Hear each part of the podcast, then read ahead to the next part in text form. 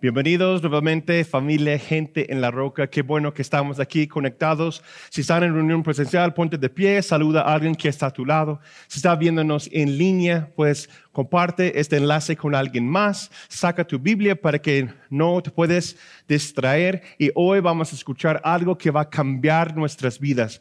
Estamos hablando de los cuatro fundamentos de la iglesia cristiana. Amén. Pueden tomar su lugar. Este, nosotros creemos que para ver la gloria del Señor vamos a reforzar los fundamentos y vamos a extender el reino de los cielos durante este año 2022. ¿Cuántos de ustedes lo creen? Amén. ¿Y cuántas personas han recibido bendición a través de esta serie? Estamos hablando en nuestros versículos claves, se encuentran en Apocalipsis 4, 1 al 9 y Ezequiel capítulo 1, empezamos con el versículo 4. Estamos hablando de los cuatro criaturas vivientes. ¿verdad? Y ya últimamente estamos viendo las caras, hemos hablado de la descripción de ellos. Si no tuviste oportunidad de escuchar esos temas, pues los invito a que, que vean nuestro canal de, de, YouTube o también en la página web, genteenlaroca.com, donde puedes uh, ver esos temas y para que podamos, vamos estudiando y vamos más profundo y más alto en la gloria del Señor. Porque nuestro anhelo mayor no solamente es ver la gloria de Dios, no solamente experimentar la gloria de Dios, pero permanecer en su gloria. ¿Y cómo lo vamos a hacer? Estamos viendo que vamos a reforzar nuestros fundamentos. Estamos hablando de esas cuatro criaturas vivientes que, que con las ruedas del Espíritu Santo están yendo, están intercambiando y están yendo más alto y más alto y más alto. Amén. Hemos visto los últimos 15 días que cada una de las criaturas tiene cuatro caras. Y cada una de esas caras es una representación de Cristo mismo, pero también es un fundamento de lo que yo creo que es para la iglesia cristiana, la familia cristiana y para cada discípulo, hijo, o hija de Dios. Entonces vemos que hay un cara de hombre. Hablamos de eso acerca de la gracia y verdad. Uh, la semana pasada hablamos acerca de la cara del becerro que habla del servicio, la humildad, que Cristo es manso y humilde y Él no ha venido para ser servido, sino para servir. Ya, ya saben muy bien este versículo, ¿verdad? Amén. Y a la derecha hay una cara del león, eso es fuerza y guerra, y eso es la oración. Y también atrás hay una cara de águila, y Juan dice que es como una águila volando, y nosotros llamamos eso es la adoración. ¿sí? La águila volando es la adoración. Yo creo que Dios desea llevarnos más profundo y más alto para que podamos experimentar su gloria en nuestras vidas. Pues cada vez que esa rueda gira, el Espíritu Santo lo lleva a enfocar en un aspecto de cada uno de esos fundamentos para que vamos dando reflexión a nuestras propias vidas, estamos dando reflexión a nuestras familias e incluso, importante es que vamos dando reflexión de cómo es para nuestra iglesia. Amén. Porque nosotros creemos si el individuo está fuerte, si la familia está fuerte, la iglesia está fuerte. Entonces la pregunta que estamos preguntándonos durante esa serie es, ¿cómo vamos en cada uno de esos aspectos? ¿Qué tan importante es la gracia y verdad? ¿Qué tan importante es la oración, la adoración, el servicio para cada uno de nosotros? Esos son los fundamentos de cada cristiano es los fundamentos para la iglesia cristiana. Y nosotros, eh, si estamos edificando el reino de los cielos, necesitamos dar un enfoque en esas áreas. ¿Para qué? Para que no vamos distrayéndonos con las cosas de este mundo y tampoco vamos distrayéndonos con, con vientos de doctrina. Es importante reforzar los fundamentos en nuestras vidas. ¿Para qué? Para que uno está bien ubicado bien cimentado, ¿sí? Por eso he llamado a esa serie el fundamento de la iglesia. Nuestros pies están en la roca. Esta semana, ahora las ruedas van girando y vamos a enfocarnos a la área uh, mano derecha, que es la cara de la derecha, que es el león. ¿Y qué representa el león? Así es, oración e intercesión. Existe una realidad comúnmente no Ah, que no podemos ver en, lo físico. ¿Sí? Esa realidad está eh, existe para cada uno de nosotros, pero sí podemos ver los resultados de ello en nuestras vidas o de estos actos. ¿sí? El acto es la guerra. Ya estoy espatando a algunos, ¿no? El acto es la guerra. ¿sí? Quiero decirles, no se espantan, pero quiero decirles, estamos en guerra. Si tú quieres participar o no, existe una guerra. Eh, eh, tu, alma está en juego, tu familia está en juego y tu matrimonio, si están casados, está en juego. Tu mismo fe diariamente está en juego. ¿Por qué? Porque hay un enemigo que quiere matar, destruir y robarte todo eso. Todo lo que Dios te ha dado, el enemigo lo desea destruir y robar. ¿Cómo se llama esa guerra? Esa es una guerra espiritual, lo cual que yo llamo el, el tema, el día de hoy se llama la realidad invisible para el hijo, para la hija de Dios. Existe una realidad que tal vez no lo podemos ver en lo físico, pero podemos sí ver el resultado de ello. Pero hay algo distinto acerca de esta guerra y nos enseña eh, el apóstol Pablo, dice en Efesios 6, versículo 12, porque no tenemos lucha contra sangre y carne, sino contra principados, contra potestades, contra los gobernadores de las tinieblas de este siglo contra huestes espirituales de maldad en las regiones celestiales. Entonces, no tengo tiempo para eh, enfocar en cada una de esas áreas, pero lo, que, lo importante es que necesitamos entender que hay una guerra, ¿sí? Es una realidad invisible. Hay en este momento ángeles, incluso también demonios, que están en lucha en las áreas celestiales. Hay potestades, que es un espíritu maligno que está arriba de la zona donde tú vives. Hay uno arriba de la zona donde nosotros estamos viviendo aquí en León, Guanajuato. Hay, demonios y hay asignación eh, de la maldad para atacar cada hijo, cada hija de Dios y cada matrimonio cristiano. Quiere destruir, robar y matar la familia cristiana. Si tenemos que entender eso, ¿sí? Y quiero compartirles tres verdades rapidito acerca de esta guerra no se espantan, eso es una realidad en la cual que debemos estar ah, entendiendo y, tener en nuestras mentes. Número uno, esa guerra, número uno, es real. Esta guerra es real y sí existe. ¿sí? Hay personas, incluso cristianos hoy día, que dicen, pues yo no creo en el diablo, yo no creo en esas cosas. Bueno, si tú no crees en el sol, ¿el sol te afecta? Claro que sí. Si tú no crees en la gravedad y si yo brinco de aquí, ¿qué va a pasar? Pues voy a caer. Si tú lo crees o no lo crees, existe. Es una verdad. ¿sí? Yo estoy aquí para decirles con amor acerca de las verdades que existen para nosotros. Hay una guerra que está en pie en este momento y todos los días hasta que Cristo regrese. ¿sí? La verdad número dos. Hay una diferencia entre la guerra y tu batalla. No sé si me explico. ¿Sí? Hay una guerra o la guerra, la gran guerra y tu batalla. La guerra es conocido como la última batalla. Y si quieres estudiar acerca de ello, ah, vemos la primera mención de ello en Marcos 15, 37. Jesús dice, eh, Jesús está en la cruz y dice, ya está hecho, ya está cumplido. O sea, Él tiene la victoria de la gran batalla, de la guerra. ¿Sí? La última batalla. Y podemos ver físicamente, literalmente, va a existir en un futuro, Apocalipsis 27 10, una, la última gran batalla.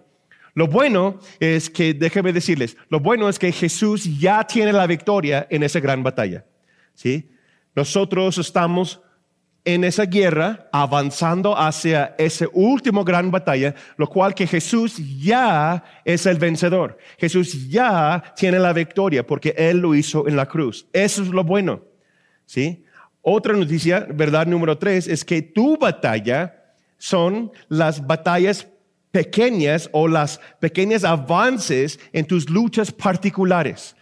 Véelo así, hay una gran batalla y hay tus luchas personales, ¿sí? tus batallas pequeñas. La guerra ya Jesús tiene la victoria en la cruz y en la última batalla dice, ya está escrito en la palabra profética del Apocalipsis que Él ya lo ganó. Amén. Pero eso es un hecho en el futuro, proféticamente hablando. Pero hay pasos para llegar a esa gran batalla. Y tú y yo estamos responsables de edificar las murallas del reino y ganar nuestras batallas, porque la suma de la última batalla va a ser todas las pequeñas batallas que tú y yo hemos ganado, y eso va a apoyar a lo que es la gran batalla. No sé si me explico. ¿Sí? Déjenme decirles, si no estás involucrado en esta guerra, ¿sí? ¿Cómo puede estar involucrado en esa guerra? Que yo voy ganando y superando mi carácter. Que voy ganando y superando la tentación. Con el poder de Cristo Jesús en mi vida, yo voy ganando mis pequeñas batallas para que yo pueda llegar un día a estar al lado de Cristo Jesús ganando la última guerra. Tal vez tú dices, oye pastor, yo no siento que estoy ganando las batallas diariamente. Yo no siento que estoy ganando uh, algo grande para Cristo Jesús. Bueno, déjenme decirles que algo que yo vi en mi lectura bíblica durante estas últimas semanas, y estoy leyendo uh, nuevamente toda la Biblia, pero esta vez lo estoy leyendo cronológicamente, ¿verdad? En orden histórico de cómo va. Y, en Éxodo, ya voy llegando a, a, los últimos del Levítico, pero en Éxodo, hace unos 15 días estaba leyendo, hay un versículo que me resaltó. Éxodo 13, versículo 17, y dice que cuando Dios quiere llevar su pueblo, quiere llevar los israelitas, ya salieron de Egipto, quiere llevarlos a la tierra prometida, dice que hay una vía hay un, camino, un atajo, hay un camino más corto, ¿sí?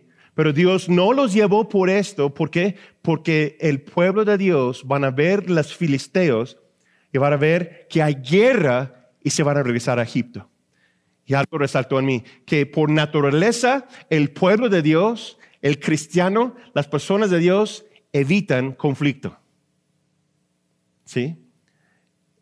En una parte eso es bueno, pero por otra parte es que no ganamos. O sea, en otras palabras, el pueblo, por naturaleza, si por naturaleza los hijos de Dios prefieren estar cómodos que sobre el conflicto. Prefieren ser cómodos en lugar de buscar conflicto.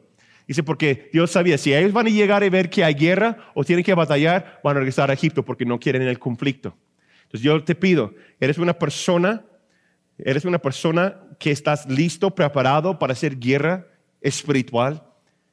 ¿Sí? No nos vamos a buscar pleito, ¿verdad? Ya les dije que no está contra carne ni sangre, pero nosotros debemos que estar listos, enlistados en la guerra de Dios y preparados. Entonces, hoy vamos a hablar de cinco maneras en cómo podemos ganar la guerra, ¿sí? Y las batallas personales. Vamos a ver cinco maneras en cómo podemos ah, mejorar nuestra oración y estar activamente involucrado en esa gran batalla, en esa gran guerra que es la guerra espiritual. O sea, en otras palabras, vamos a hablar de los fundamentos para la oración y intercesión. Eso es la cara del león, hacer guerra. ¿Cuáles son los fundamentos para hacer las cosas correctamente? Y mientras que estaba estudiando, pues eh, viene a mi mente, pues la oración de Cristo Jesús. Entonces vamos a estar usando eh, principalmente la oración de Jesús porque Él nos enseña cómo debemos orar. Amén. Primero, yo quiero que vayamos a Lucas 11, 1 al 2. Vamos a ver cinco fundamentos o cinco maneras de cómo podemos ganar la guerra espiritual en nuestras vidas. Ganar territorio y no perderlo. Cuando ustedes están conmigo, yo no quiero estar perdiendo en mi vida, yo quiero estar avanzando, ¿no es cierto? Amén. Entonces, Lucas 11, versículo 1 al 2. En cierta ocasión, Jesús estaba orando en un lugar y cuando terminó, uno de sus discípulos le dijo, Señor, enséñenos a orar, así como Juan enseñó a sus discípulos. Jesús les dijo, cuando ustedes oren, digan, Padre nuestro que está en los cielos. Y vamos a, poner una pausa ahí. ¿Sí? Número uno, la mejor forma que nosotros podemos mejorar nuestra oración es, lo llamo la búsqueda. La búsqueda. ¿Sí? Aquí dice, Padre nuestro. No sé si lo has visto de esta forma o no, pero es una de las primeras ocasiones cuando está enseñando Jesús, ahora bíblicamente, históricamente, cuando Jesús está dándonos como permiso, está diciéndonos que ahora podemos hablar al Padre. Padre nuestro que está en los cielos. Y fíjate lo que dice Jesús justo antes que va a la cruz, hablando de la oración, hablando del Padre y cómo podemos comunicar con Él. Vamos a brincar a Juan 16, 23 a 24. Él dice, en aquel día ya no me preguntarán nada. De cierto, de cierto les digo que todo lo que pidan al Padre en mi nombre, Él se los concederá. Hasta ahora nada han pedido en mi nombre. Pidan y recibirán para que su alegría se vea cumplida.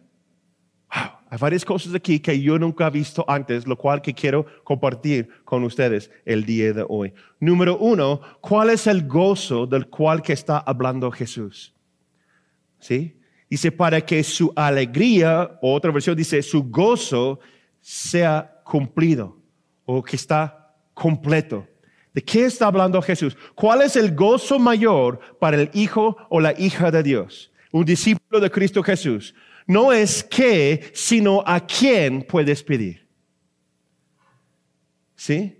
No es a qué, sino a quién puedes pedir. Lo que Jesús está diciendo es, tradicionalmente, es algo enorme. Porque Él está diciendo que ahora tú y yo podemos hablar y pedir al Padre lo que Jesús está diciendo, no quiero perder a nadie, pero quiero mostrar unos detallitos aquí. Jesús está diciendo que nunca han hablado al Padre en mi nombre. Pero Jesús dice, no me preguntarán nada a mí. ¿Sí? Sino hasta, dice 24, versículo 24, hasta ahora nada han pedido en mi nombre. Wow. Es muy curioso.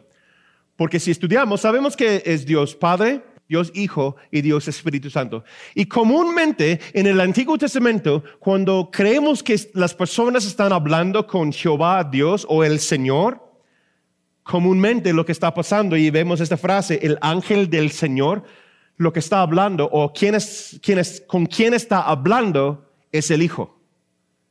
Es muy interesante. Eh, puedo darles unos ejemplos donde dice eso. Yo los invito a que lo estudien, está escrito en su Biblia, búsquelo, pero quiero darles unos nombres, unos ejemplos de que están hablando con el ángel del Señor. Es importante notar que Dios Padre se menciona en Daniel 7 y se llama diferente. Es el anciano de días. El anciano de días. En Apocalipsis está hablando de Jesús, pero en Daniel está hablando de Dios Padre, el anciano de días. Y después hay una frase que habla de el ángel del Señor. Las personas en el Antiguo Testamento no estaban hablando con el Padre, sino estaban hablando con el Hijo. Con esa frase, porque sabemos que hay ángeles y hay el ángel, es Jesús.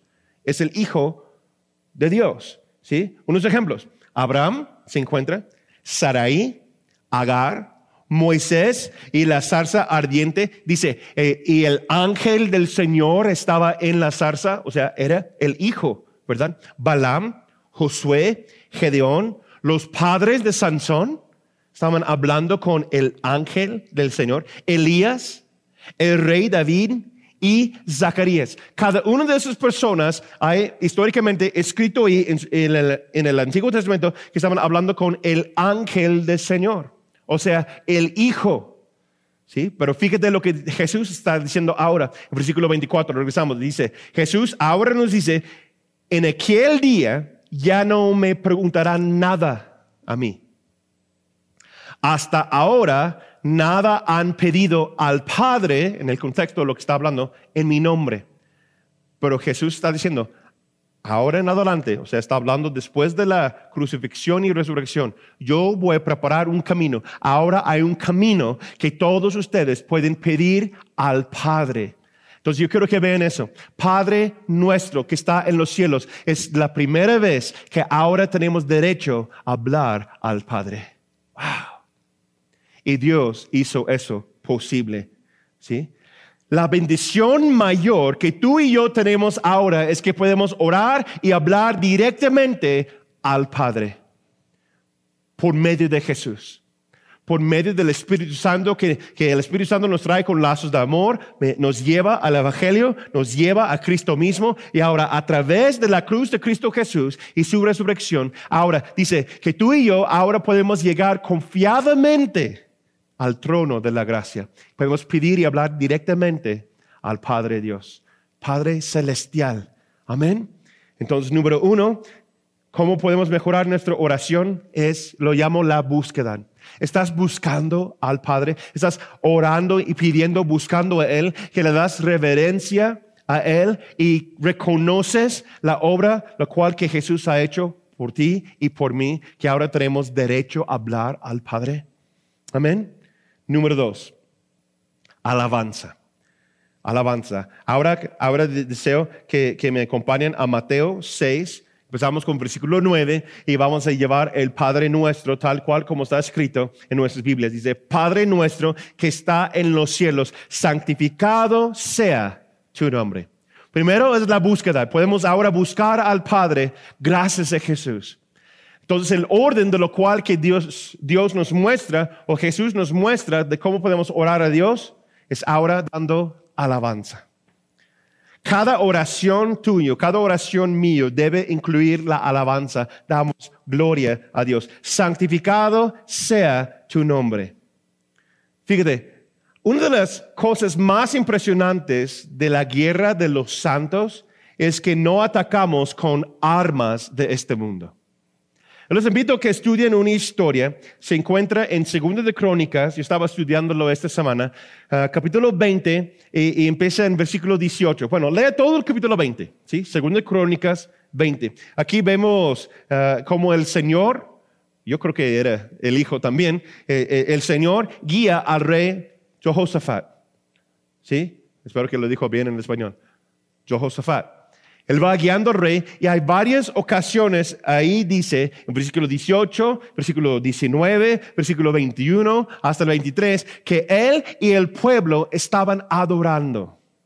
Hay una circunstancia que, que, van a estar en guerra, tienen muy poquitos hombres y Dios los va guiando y le da instrucción a él y los levitas para dar alabanza para dar alabanza a Dios. Y verás en esta historia que a través de la alabanza, a través de hacer guerra en alabanza, no usando las armas tradicionales de este mundo, sino las armas, lo cual que nos enseña Pablo, que tenemos las armas espirituales. La alabanza y el cántico, dar gracias a Dios, es una arma poderosa. Si el enemigo está atacando a ti, a tu familia, si está ah, batallando en tu ser, en tu, en tu mente, hay dudas, empieza a cantar. Empieza a dar alabanza, empieza a glorificar el nombre de Jesús, el nombre de Dios. ¿Por qué? Porque el enemigo no sabe qué hacer con ello. Literalmente, ¿sí? El enemigo del rey Jehoshaphat, ellos al escuchar, dice, y brindaron cántico a Dios, alabanza a Dios, el pueblo, era tres pueblos que, eh, enemigos que estaban en contra del pueblo de Israel. Bueno, de Judá, Judá, ¿verdad? Estaban contra ellos. ¿Y qué pasa? Ellos empiezan a atacar entre sí. Y cuando ya mataron a todos los que estaban ahí, empezaron a matar entre sí. ¿Por qué? Porque fue confusión en el campo de ellos por causa de la alabanza. Cuando tú cantes, cuando tú brindas gloria al nombre de Jesús, los demonios no saben qué hacer. Se matan entre sí y se alejan. Amén. Si hay conflicto, si hay frustración en tu casa, empieza a cantar, empieza a dar alabanza. Yo me recuerdo que, que cuando yo era alumno en el Instituto Bíblico, hay una área que, de, de, de Texas que, que, dan un, es como un gran festival, ¿sí? O un carnaval, ¿sí? Es un carnaval que se llama Mardi Gras. Y ahí en esta isla, en Galveston, es una islita cerca de Texas, es una réplica de lo que pasa en Nueva Orleans, en Luisiana. Nuestro anciano Milton y Linda, ellos son de este pueblo y ellos han escuchado y, y pueden decirte que es cierto lo que estoy diciendo que es una imitación pequeña, pero ahí pasa, por eso se llama carnaval, porque todo lo carnal sale. ¿sí? Eh, las muchachas quitan sus blusas, hay borrachos, droga y todo eso en la calle, ¿verdad? Y nosotros estamos ahí evangelizando. Yo eh, eh, escoge uno de los, los, guerreros más listos, pues, y yo era el líder de alabanza, uno de los levitas, por decirlo así. Y Joe dice, ah, vámonos, y llevamos varias semanas de capacitación antes que nos vayamos, pero bueno, vamos, y a lo mejor ha escuchado a algunos de ustedes esa historia, pero yo estaba ahí, estamos dirigiendo la alabanza, yo y unos dos amigos, yo tenía mi guitarra y el micrófono aquí, las bocinas, estamos enfrente de la misión, estamos cantando y cantando y cantando mientras otros hermanos estaban evangelizando. Pues mientras que yo estoy cantando, estoy uh, levantando mi voz, hay un señor, pero bien borracho, ¿sí? bien borracho y se enoja conmigo. Al escuchar esos cánticos, se empieza a enojar. Y con su botella ya vacía, porque ya tomó todo, ¿verdad? Viene conmigo, estaba con su puño, cállate, cállate. Estaba de aquí, de aquí como unos dos metros, ¿verdad? Menos. Y va más cerca, más cerca. Y se levanta la botella para pegarme, para que me calla. Y yo estoy tocando mi guitarra y yo estaba orando cantando como en mi, en mi mente, en mi corazón, yo sigo cantando, cierro los ojos y, el Señor me dice, darme alabanza. Ok, cierro los ojos y sigo tocando y sigue cantando y yo esperaba el botellazo en la cabeza y nada. Y sigue cantando y después con un poquito de valor abre el ojo y veo que está abrazado ahí al tripié del micrófono llorando y con su puño diciéndome, ya cállate, ya cállate, ya cállate. ¿No? ¿Por? Porque la alabanza, el espíritu, o sea, mi lucha no estaba con ese Señor. La lucha estaba con, con el espíritu de borracho, ¿sí? Eh, con, con el alcoholismo, el demonio que estaba dando influencia a su ser.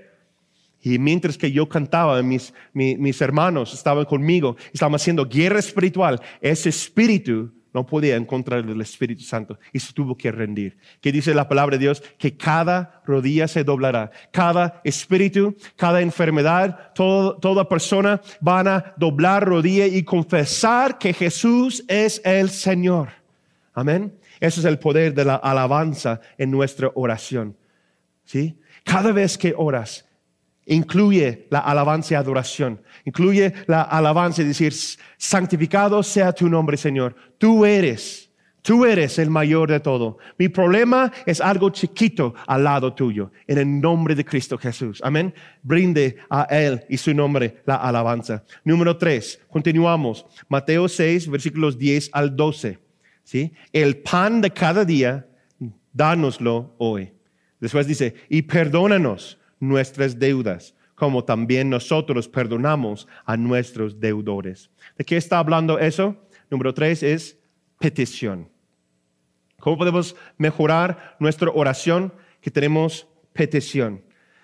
Fíjate lo que eh, el Espíritu Santo estaba hablándome durante este estudio y yo vi, nunca lo vi de esa forma antes, que cuando vemos eso, el pan de cada día, dárnoslo hoy, y perdónanos nuestras deudas, como también nosotros perdonamos a nuestros deudores. Está hablando de dos cosas. Dios, la voluntad de Dios, y Dios está interesado que tengas provisión diaria y relaciones saludables. ¿No es cierto? ¿No es lo que está diciendo Jesús? Dios está interesado en tu provisión, en lo que vas a comer, que tienes lo que necesitas. ¿Y cuántas veces estamos preocupados por eso? Entiende eso hoy. La voluntad de Dios es que tengas provisión. Si eres hijo o hija de Dios, Dios, su voluntad es que tú tengas lo que necesitas. ¿Sí? Tal vez no siempre vas a tener lo que quieres, pero vas a tener siempre lo que necesitas. La voluntad de Dios es eso, para dar provisión. Él es un buen padre, ¿no? Como dice la canción, ¿no? Un buen padre. Él da todo lo que nosotros, sus hijos, necesitan. Y también la voluntad de Dios es que tengas relaciones saludables. Él tiene algo de provisión ya preparado para nosotros desde antemano. Antes de que tú y yo lo pedimos, Él lo tiene listo. Solamente Él quiere escuchar que tú lo pides. ¿Por qué? Porque Él quiere recordarte y Él quiere saber que Él es tu fuente, no tu trabajo, no tu dinero, no tu ah, buena onda, por decir, ¿no? Que, que, nosotros no somos nuestra propia fuente, que Dios es nuestra fuente. Por eso lo tenemos que pedir. ¿No? Hay personas que dicen, pues ya Dios ya sabe, Dios ya sabe lo que ocupo y por eso lo espero. Sí, pero Él quiere que con mayor reverencia y con mucho respeto, que tú y yo acercamos a Él como nuestro Padre y lo pedimos. ¿Sí? Que lo pedimos. Y fíjate lo que, lo que dice 1 de Juan 5:15. Y si sabemos que Él nos oye en cualquiera cosa que pidamos, también sabemos que tenemos las peticiones que la hayamos hecho. Sabemos que Dios nos escuche. Sabemos que Dios tiene todo en orden. Entonces, ¿por qué nos estresamos? ¿Por qué nos eh, por qué, eh, enojamos? Cuando las cosas no salen conforme a lo que nosotros queremos, cuando solamente tenemos que poner una pausa, pedir al Padre en el nombre de Jesús que nos da nuestra provisión diaria. Y si lo haces con un buen corazón, hablamos de la humildad la semana pasada, ¿no? Y hablas con eh, reverencia, dando alabanza a Él, y después haces, traes tu petición. Él quiere escuchar tu petición. Pero también, no solamente eh, lo que necesitamos, pero también Él desea que tengamos este, relaciones saludables. Por eso habla del perdón.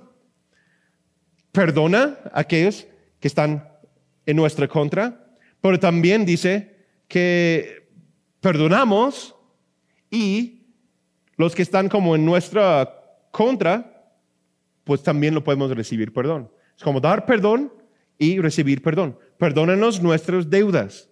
Yo siempre veía eso como algo económico, ¿no? Perdona mis deudas, que, que ya estoy endeudado. Pero es mucho más que eso. Perdona nuestras deudas. ¿Estás endeudado o tienes una deuda con alguien más? ¿Faltaste, faltaste el respeto a, a tus papás? Tienes una deuda con ellos. ¿Faltaste el respeto a tus hijos? ¿Los hiciste enojar? ¿Va contra la palabra de Dios? Tienes una deuda con ellos. Con tu hermano en Cristo, con, con otra persona. Estás respetando a ti mismo. Perdónanos nuestras deudas que estamos eh, debidos. tenemos que entregar algo a ellos. Perdónanos, Señor. Perdóname por mi carácter. Perdóname por hacer las cosas mal. ¿No? Cuando, eh, si, si, tú puedes creerlo o no, el pastor Natán es medio enojón. Oh, de veras, ¿no? Y tengo un carácter que a veces me molesta las cosas y tengo poca paciencia. ¿no? Estoy en una etapa de mi vida que se parece que nadie sabe lo que están haciendo. Ah, no, ¿sí? Pero me, como que hay veces que me frustra mucho. Y, y mi esposita me dice, ¿ya oraste? La verdad, tienes que orar. A veces uno se siente estresado, molesto. ¿Qué tienes que hacer? Perdóname, Señor, mis deudas, como también nosotros perdonamos a nuestros deudores. ¿Alguien te hizo daño? Perdónalo. Libéralo. No te debe nada. ¿Sí me explico? Porque Dios quiere que caminamos en libertad y Él quiere que podamos disfrutar de su gloria en nuestras vidas. Cuando yo me siento así, ahora mi default, y estoy tratando de programar mi cerebro y dice, ¿sabes qué? Necesito orar. Necesito orar. Si tú estudias la historia de Jesús y algo me resaltó, Últimamente estaba comentando a mi esposa Laura acerca de eso. Cada vez que, que Jesús va a predicar, cada vez que sana a alguien, antes o después, dice, y Jesús se apartó a orar. Estaba pensando en la forma de, de, liderazgo, de por qué hace lo que hace, ¿no? Lo que estamos hablando la semana pasada. ¿Por qué hago lo que hago? ¿Por qué, por qué digo lo que digo? Porque hay algo que, que debes saber. Algunos, algunas personas requiere que oras antes que platiques con ellos. Y hay otras personas que requiere que oras después de platicar con ellos. ¿Sí? Los amo mucho, pero a veces hay que orar para platicar con algunos de ustedes. Antes y después. Ay, ay, ay, ¿verdad? Porque, porque se siente una carga. Porque uno se puede molestar, porque es como que, ah, ¿en serio? ¿No? Hay, hay, a veces que yo sé que mi esposa tiene que orar para tratar conmigo. Es la verdad, ¿no?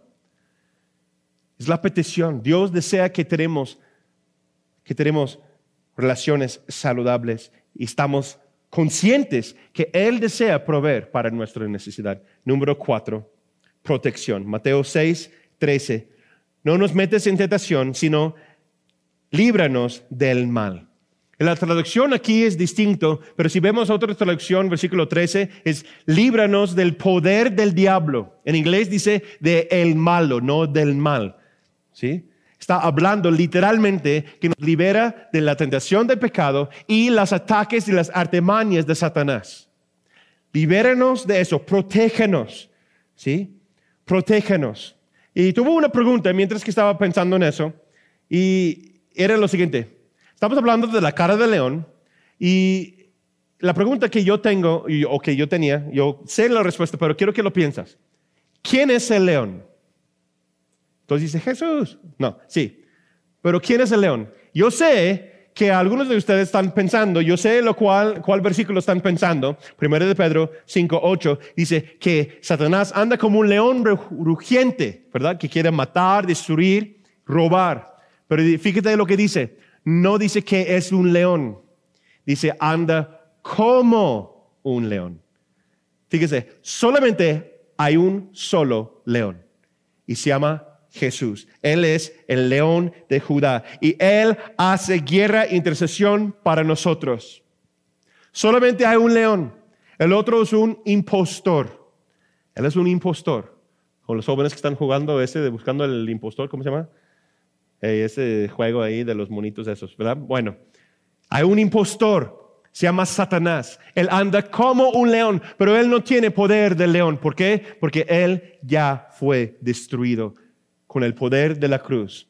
El león de Judá pisoteó, quebró su cabeza del serpiente, de ese que anda como ángel de la luz, como también dice, él anda buscando, tratando de engañarte. Y como, como dijo nuestro, nuestro anciano Milton, recuerdo que una vez, el león que ruge más fuerte es el que no tiene dientes, más viejito que no tiene dientes, ¿verdad?